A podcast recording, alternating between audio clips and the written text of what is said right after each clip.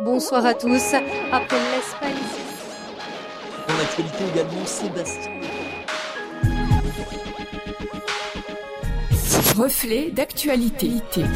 Une approche chrétienne de l'actualité de la semaine. Drame en série avec le pasteur Samuel Dinsenmeyer. Cette nuit, avec le soutien de plusieurs personnes de la région lyonnaise, nous avons accueilli 15 adultes et 4 enfants ukrainiens.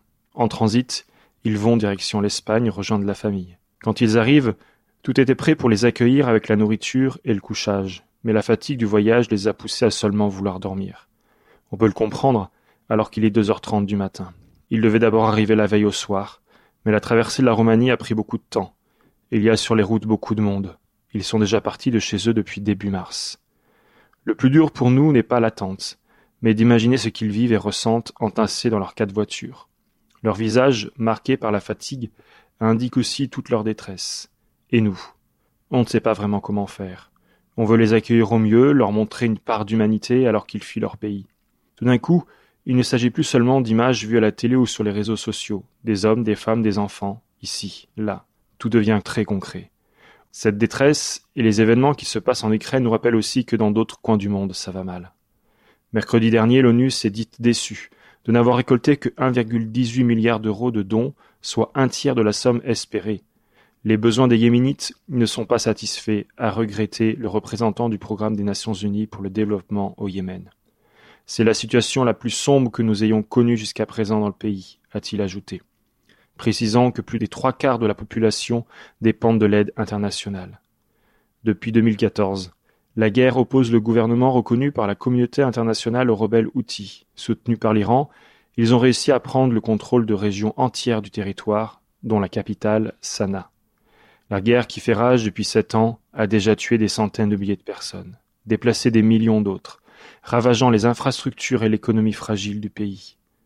Déjà au bord d'une famine à grande échelle, le Yémen risque de voir sa sécurité alimentaire menacée par la guerre en Ukraine, pays qui lui fournissait près d'un tiers de son approvisionnement en blé.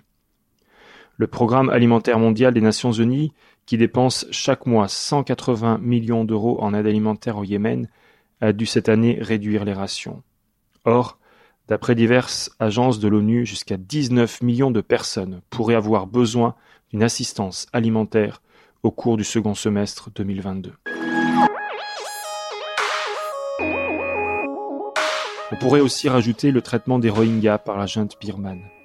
Les États-Unis ont estimé que les violences commises par les militaires relevaient du génocide et des crimes contre l'humanité, a déclaré dimanche un responsable américain.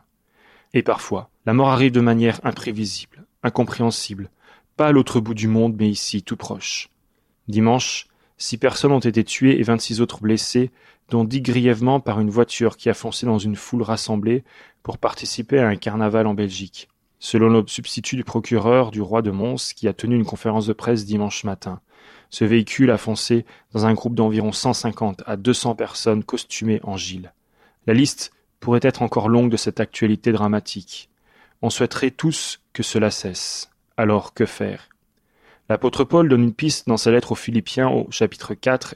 Enfin, frères et sœurs, portez votre attention sur tout ce qui est honorable et digne de louange, sur tout ce qui est vrai mérite d'être respecté, tout ce qui est juste et pur, tout ce qu'on apprécie et estime.